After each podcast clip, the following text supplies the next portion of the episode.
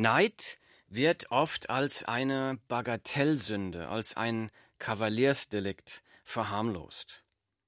Neid ist eine Sünde, die ich tief in meinem Herzen verstecken kann. Neid ist eine Sünde, die man auch leicht vor anderen verstecken kann. So kann ich mir leicht einreden, Neid tut doch keinem anderen Menschen weh. Das ist doch nicht so schlimm, oder? Gott hat heute durch sein Wort eine Botschaft für dich und für mich. Die Botschaft lautet, werde frei vom Neid. Lasst uns dazu einen Text aus der Bibel lesen, aus 1. Mose Kapitel 37. Ich lese. Jakob aber wohnte in dem Land, in dem sein Vater ein Fremdling war, im Land Kanaan. Dies ist die Geschichte Jakobs. Josef war 17 Jahre alt, als er mit seinen Brüdern das Vieh hütete. Und er war als Knabe bei den Söhnen Bilhas und Silpas, den Frauen seines Vaters. Und Josef brachte vor ihren Vater, was man ihnen Schlimmes nachsagte. Israel aber hatte Josef lieber als alle seine Söhne, weil er ihn in seinem Alter bekommen hatte, und er hatte ihm einen bunten Leibrock machen lassen. Als nun seine Brüder sahen, dass ihr Vater ihn lieber hatte als alle seine Brüder, hassten sie ihn und wollten ihn nicht mehr mit dem Friedensgruß grüßen. Die Bibel 1. Mose Kapitel 37 Verse 1 bis 4 Die Namen in diesem Text sind etwas verwirrend, Gott hatte dem Jakob einen neuen Namen gegeben, Israel. Seitdem wird er in der Bibel manchmal Jakob, manchmal auch Israel genannt. Auch in unserem Text wird er hier manchmal Jakob, manchmal Israel genannt. Jakob und Israel sind eine und dieselbe Person. Dieser Jakob hatte zwölf Söhne.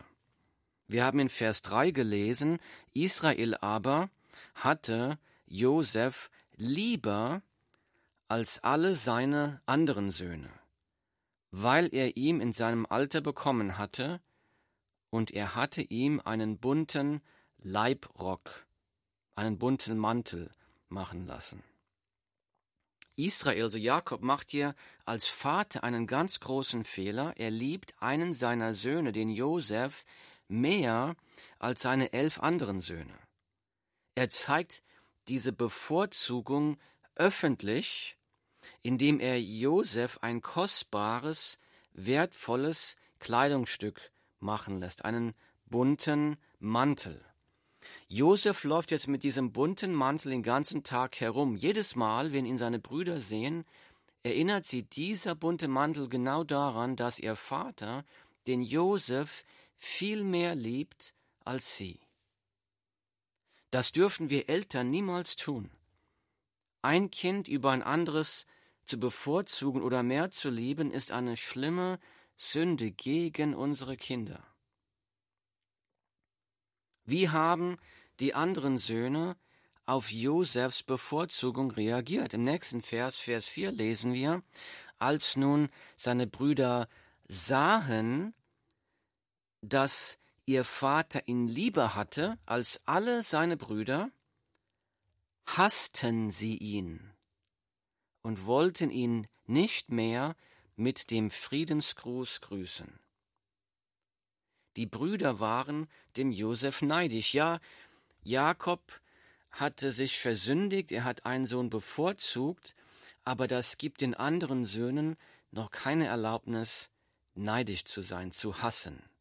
Niemand kann einen anderen Menschen dazu zwingen zu sünden, das ist immer jeweils die eigene Entscheidung. So waren die Brüder dem Josef neidisch. Was ist Neid? Neid ist das Begehren, das zu haben, was der andere hat. Aber noch viel mehr, man begehrt nur das nicht, was der andere hat, sondern man gönnt es dem anderen auch nicht. Neid macht mich krank vor Wut, dass der andere das hat, was ich denke, dass ich verdient hätte, und ich gönne es dem anderen nicht. Neid ist eine merkwürdige Sünde. Alle anderen Sünden versprechen ein kurzzeitiges Vergnügungserlebnis. Neid ist die einzige Sünde, von der sich niemand Vergnügen oder Erfüllung verspricht. Es gibt mir kein Vergnügen, über die Beförderung eines Arbeitskollegen neidisch zu sein. Es gibt mir kein Vergnügen über das Aussehen, den Erfolg, das Ansehen anderer neidisch zu sein. Ganz im Gegenteil, es gibt mir kein Vergnügen. Neid macht mich elend. Neid macht mich bitter, deprimiert. Neid ist Unzufriedenheit. Unzufriedenheit mit dem, was Gott mir geschenkt hat. Das reicht mir nicht. Neid ist Unzufriedenheit zu denken, Gott will mir etwas Gutes vorenthalten. Neid ist Unzufriedenheit mit sich selbst, mit den Lebensumständen, mit Gott. So lesen wir hier, als nun seine Brüder sahen, dass ihr Vater ihn lieber hatte als alle seine Brüder, hassten sie ihn und wollten ihn nicht mehr mit dem Friedensgruß grüßen. Die Brüder waren dem Josef so neidisch, dass sich dieser Neid im Laufe der Zeit zu Hass gesteigert hat. Dieser Neid steigerte sich so zu einem so intensiven Hass, dass sie nicht einmal mehr in der Lage waren, dem Josef Hallo zu sagen. Konnten sie nicht mehr. Neid führt zu einem Hass, der uns absolut beherrscht. Sie konnten noch nicht einmal Hallo sagen. Dann wurden die, die Situation noch schlimmer, denn Josef hatte zwei Träume. Wir werden in einem späteren Vortrag sehen, dass diese Träume von Gott waren. Es waren Gottes Prophezeiungen über die Zukunft. Diese Träume, die Jakob, die Josef hier geträumt hat, die würden sich ungefähr 22 Jahre später erfüllen. Lasst uns jetzt hier weiterlesen, nächsten Vers, Vers 5 über diese Träume. Josef aber hatte einen Traum und verkündete ihn seinen Brüdern. Da hassten sie ihn noch mehr. Er sprach nämlich zu ihnen, Hört doch, was für einen Traum ich gehabt habe.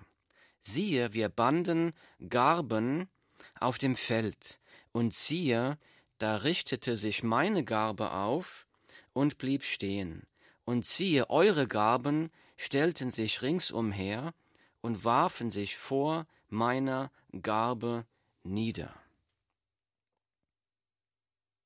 1. Mose 37, Verse 5 und 7. Im ersten Traum hier, da waren Josef und seine Brüder bei der Getreideernte. Bei der Getreideernte hat man damals die Getreidehalme zu Bündeln zusammengebunden, um diese Getreidehalme zu trocknen.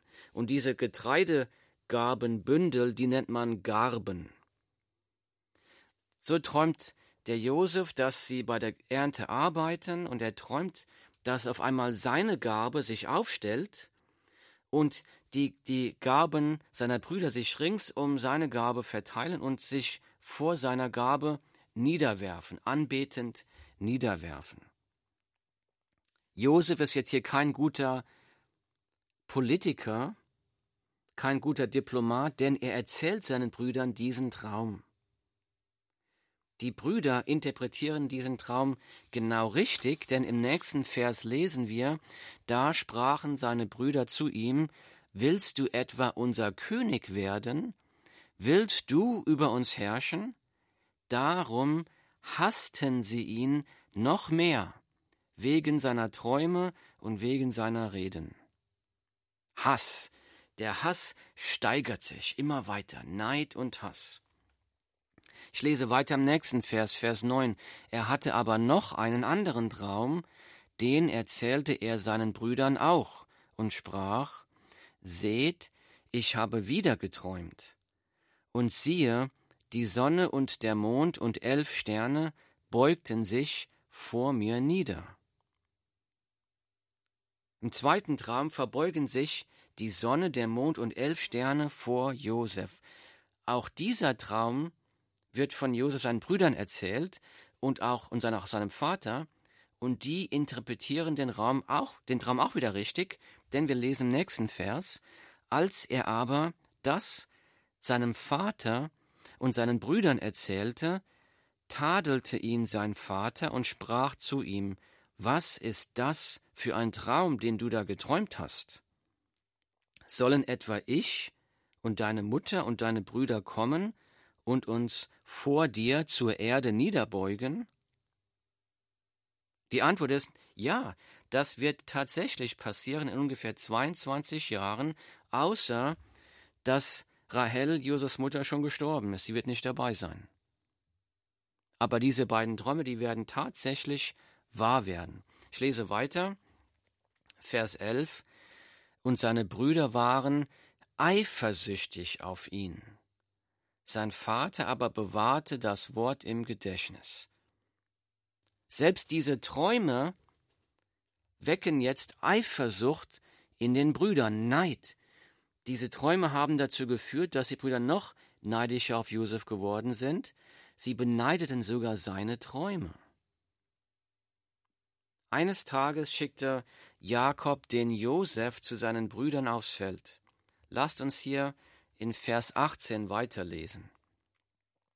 Als sie, die Brüder, ihn, Josef, nun von ferne sahen, ehe er in ihre Nähe kam, beschlossen sie, ihn heimlich umzubringen. Und sie sprachen zueinander, Seht, da kommt der Träumer daher. Und nun kommt und lasst uns ihn töten und in eine Zisterne, in einen Brunnen werfen. Und sagen, ein böses Tier habe ihn gefressen. Dann wollen wir sehen, was aus seinen Träumen wird. Die Bibel 1. Mose 37, Verse 18 bis 20. So schaut einmal, was ungezügelter Neid in Menschen bewirken kann. Aus ungezügeltem Neid wurde Hass. Aus ungezügeltem Neid kamen Mordgedanken. Sie dachten, ich wünschte, Josef wäre tot. Jetzt kam hier eine Gelegenheit, diese Mordgedanken, diesen Mordgedanken freien Lauf zu lassen. Jetzt sind sie weit entfernt von Menschen, sind auf freiem Feld. Sie sehen ihren Bruder Josef, wie er von weitem kommt. Sie sehen ihn von weitem und sie planen jetzt, lasst uns den Josef ermorden.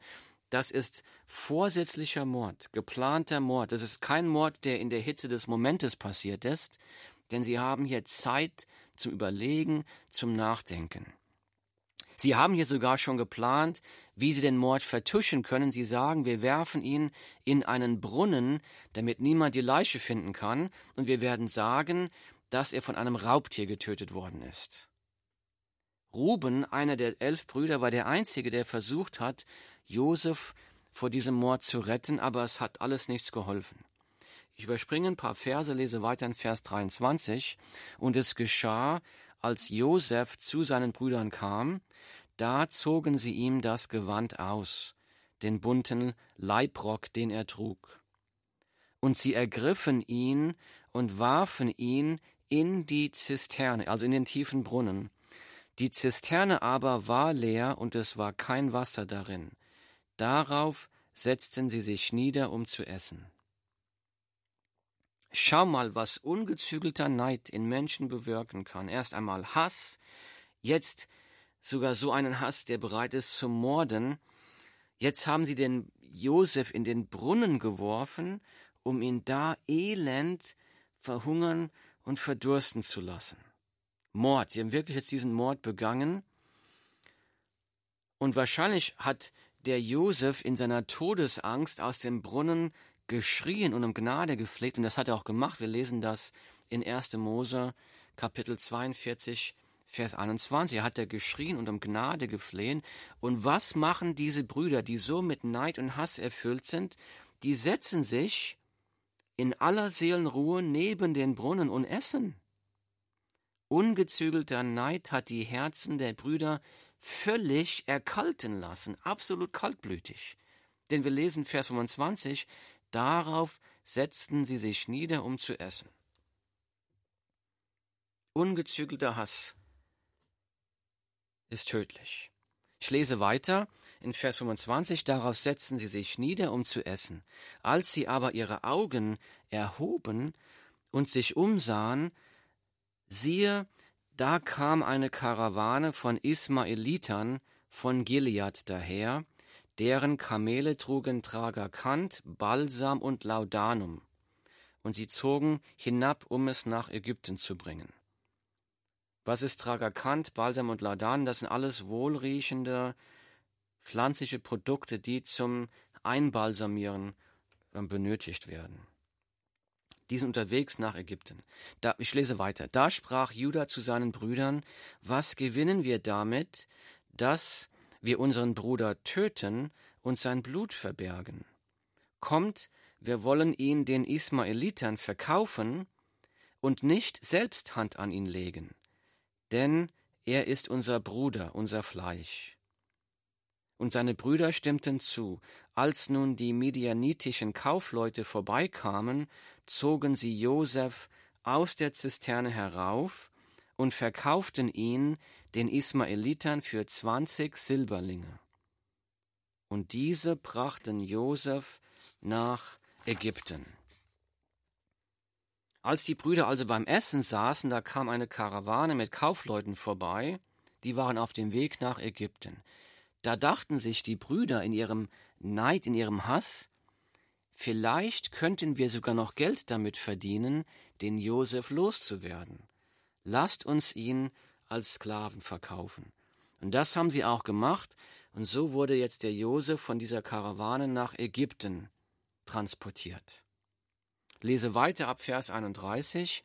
Sie aber nahmen Josefs Leibrock, Josefs Mantel, und schlachteten einen Ziegenbock, tauchten den Leibrock in das Blut, und sie schickten den bunten Leibrock ihrem Vater und ließen ihm sagen, das haben wir gefunden, sieh doch, ob es der Leibrock deines Sohnes ist oder nicht.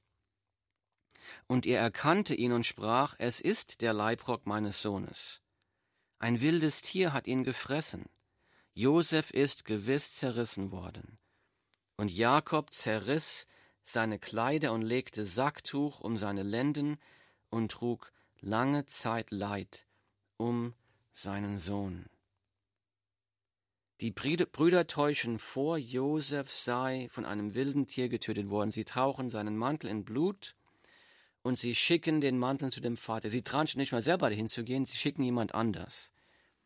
Jakob ist schmerzzerrissen.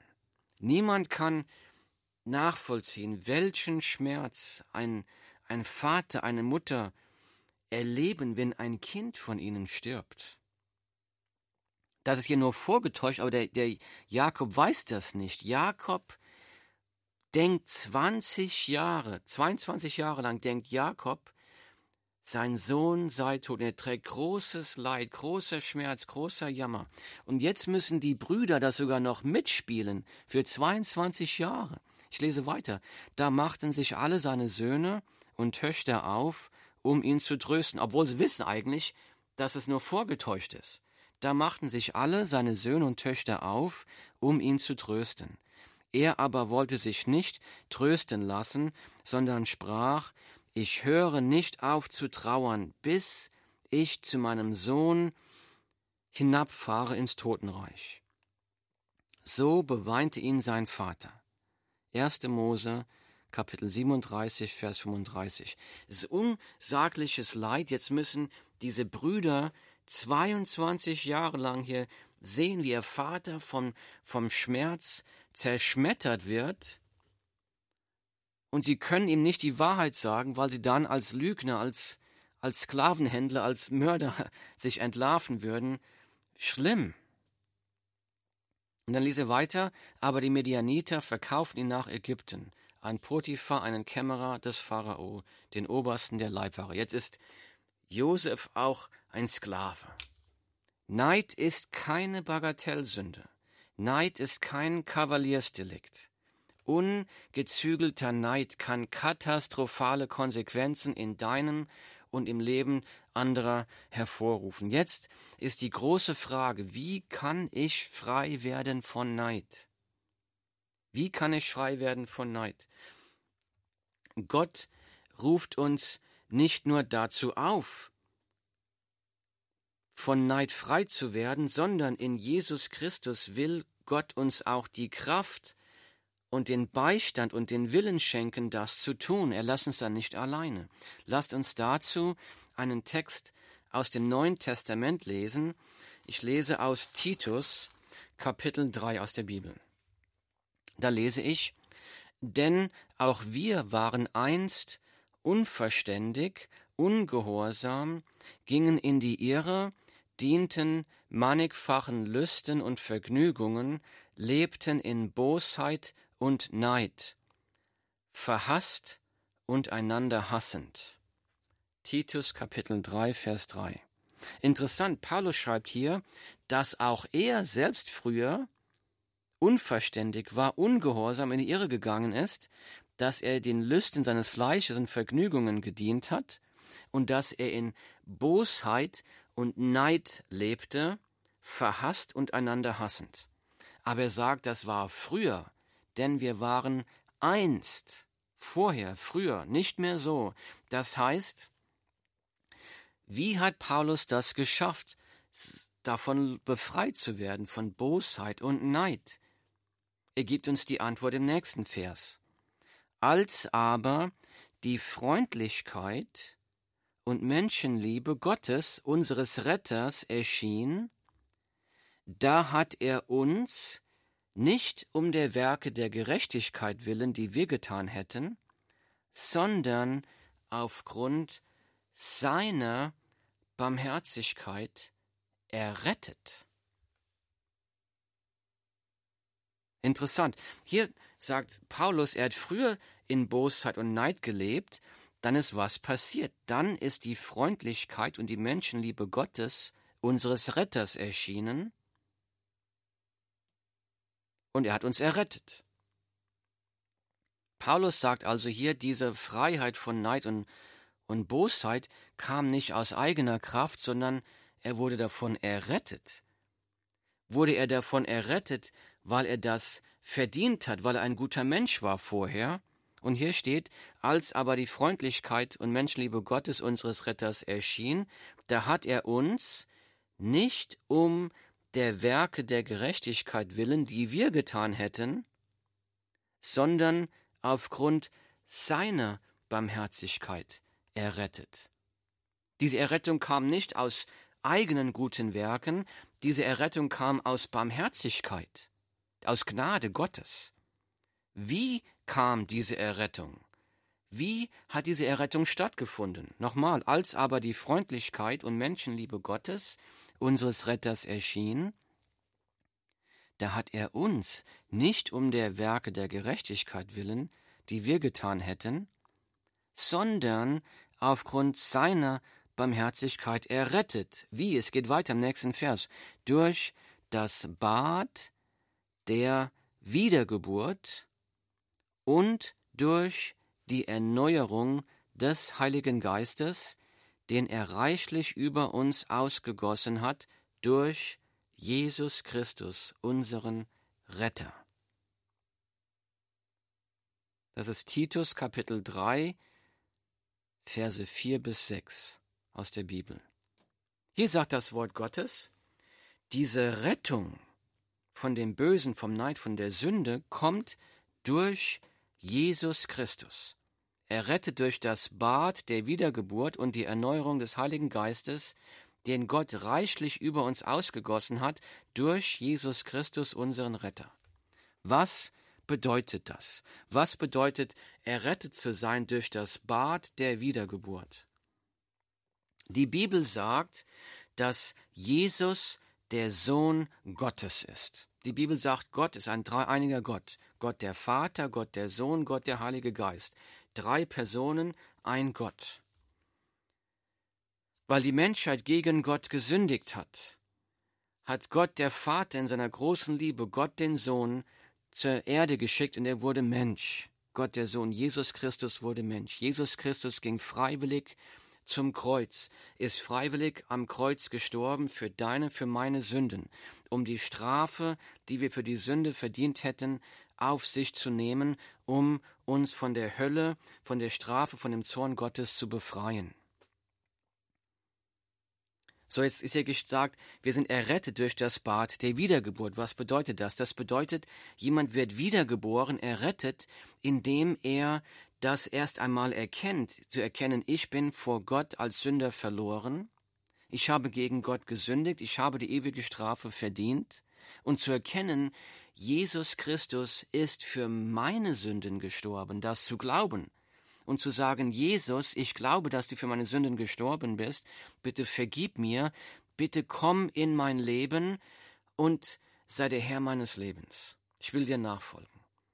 In dem Moment, sagt die Bibel, wird ein Mensch von neuem geboren. Es ist eine geistige Wiedergeburt. In dem Moment sind unsere Sünden vergeben. Wir haben in dem Moment Frieden mit Gott. Und dann sagt das Wort Gottes, dass dann ein Mensch von Gott, dem Heiligen Geist, erfüllt wird. Dann wohnt Gott in einem Menschen. Steht auch hier, wir sind errettet durch das Bad der Wiedergeburt, also erst einmal dieses, die, diese, die, dieses Kommen zu Jesus Christus, und dann durch die Erneuerung des Heiligen Geistes. Das heißt, dann fängt die Kraft Gottes an, in einem Menschen zu wirken, einen Menschen zu verändern, einen Menschen zu befreien von Sünde, von Bosheit, von Neid, von den Lüsten des Fleisches, von der Lust nach Vergnügungen nach sündhaften Vergnügungen. Und dann fängt Gott an zu wirken, uns Freude zu geben an ihm, Verlangen zu geben nach Gott, Freude zu haben an Gott. Das ist ein Gnadengeschenk Gottes, das Jesus Christus uns am Kreuz erkauft hat. Die frohe Botschaft ist nicht nur, Jesus ist nicht nur für unsere Sünden gestorben, der Vergangenheit, sondern Jesus ist auch am Kreuz für uns gestorben, um die Macht der Sünde heute in seinem Leben zu brechen, um uns Kraft zu geben, im Heute zu leben und gegen die Sünde anzukämpfen, uns frei zu machen von Bosheit, von Neid. Jesus ist am dritten Tag nach der Kreuzigung von den Toten auferstanden und deshalb haben wir die Kraft Gottes, die in uns lebt. Jesus kann in jedem Menschen wirken, der zu ihm kommt. Und so steht hier, als aber die Freundlichkeit und die Menschenliebe Gottes, unseres Retters, erschien da hat er uns nicht um der Werke der Gerechtigkeit willen, die wir getan hätten, sondern aufgrund seiner Barmherzigkeit errettet durch das Bad der Wiedergeburt und durch die Erneuerung des Heiligen Geistes, den er reichlich über uns ausgegossen hat, durch Jesus Christus, unseren Retter. Wunderbare frohe Botschaft. Gott will dir helfen in deinem Leben im Kampf gegen die Sünde. So, jetzt ist die große Frage. Es geht ja heute um Neid. Wie werde ich frei von Neid? Wie geht das? Nummer eins. Wenn du es noch nicht getan hast, dann werde von neuem geboren. Mach heute noch Frieden mit Gott. Komm zu Jesus, sag zu Jesus, ich habe gesündigt, ich glaube, dass du für mich am Kreuz gestorben bist und ich kann aus eigener Kraft nicht gegen meine Sünde ankämpfen. Bitte komm in mein Leben, sei du der Herr meines Lebens und räum mein Leben auf. Das ist der allerwichtigste Schritt, dass du die Kraft Gottes, dass die Kraft Gottes anfängt in dir zu wirken, dass deine Sünden vergeben sind. Nummer zwei, sobald Neid in dir aufkommt, bekenne diese Sünde dem Herrn Jesus Christus. Bitte ihn um Vergeben. Sagt, oh, Jesus, ich merke wieder, dass Neid in mir aufkommt. Bitte vergib mir. Bitte gib mir die Kraft, dagegen anzukämpfen. Nummer drei, wenn Neid in dir aufkommt, bitte den Herrn Jesus um die Kraft des Heiligen Geistes, dich von dem Neid zu reinigen. Sag, bitte gib mir die Kraft, davon frei zu werden. Ich kann es nicht aus eigener Kraft. Nummer vier, wenn Neid in dir aufkommt, bete für die Person, die du beneidest. Bete für sie und sag, bitte segne diese Person und heile mein Herz von meinem Neid. Nummer fünf, wenn Neid in dir aufkommt, bitte den Herrn, bitte ihn folgendes, bitte schenke mir mehr Verlangen nach dir und nicht nach den Dingen, die ich beneide. Lass mich Verlangen und Erfüllung in dir suchen, nicht in den Dingen, die ich beneide. Nummer sechs, wenn Neid in dir aufkommt, fang dem Herrn Jesus an zu danken für all das Gute, mit dem er dich so reichlich beschenkt hat. So wirst du frei von Neid, mit der Kraft und der Hilfe und dem Beistand von Jesus Christus, aber du musst den Willen haben, dagegen anzukämpfen. So, jetzt ist deine Entscheidung. Gott hat zu dir gesprochen, Gott hat dir ganz klar gemacht, wie schlimm, welch große Sünde Neid ist, wie zerstörerisch Neid sein kann. Und Gott hat dich aufgerufen und hat gesagt, hey, ich bin habe meinen Sohn für dich gegeben. Ich habe alles für dich getan, um dich von dir diese Sünde zu vergeben und dich von der Sünde frei zu machen. Es ist jetzt deine Entscheidung. Willst du Gottes Wort abprallen lassen von dir, Gott ignorieren, gegen Gott rebellieren, oder willst du dir Gottes Wort zu Herzen nehmen und danach leben? Es ist deine Entscheidung. Himmlischer Vater, Herr, wir danken dir für dein kostbares, wunderbares Wort. Wir danken dir, dass wir in Jesus Christus die Vergebung der Sünden haben, dass jeder Sünder, der zu Jesus kommt, bei Jesus die Vergebung der Sünden finden wird. Vater, ich bitte dich, Herr, du siehst jeden einzelnen von uns, Herr, du siehst unser Herz. Und ich bitte dich, untersuche unsere Herzen. Wenn wir Neid, wenn du irgendwo bei uns Neid findest, Herr, bitte zeig es uns. Herr, bitte schenke uns das Willen, den Willen und die Kraft, von diesem Neid in deiner Kraft loszukommen, dir zur Ehre, dir zum Ruhm. In Jesu Namen bitte ich das. Amen.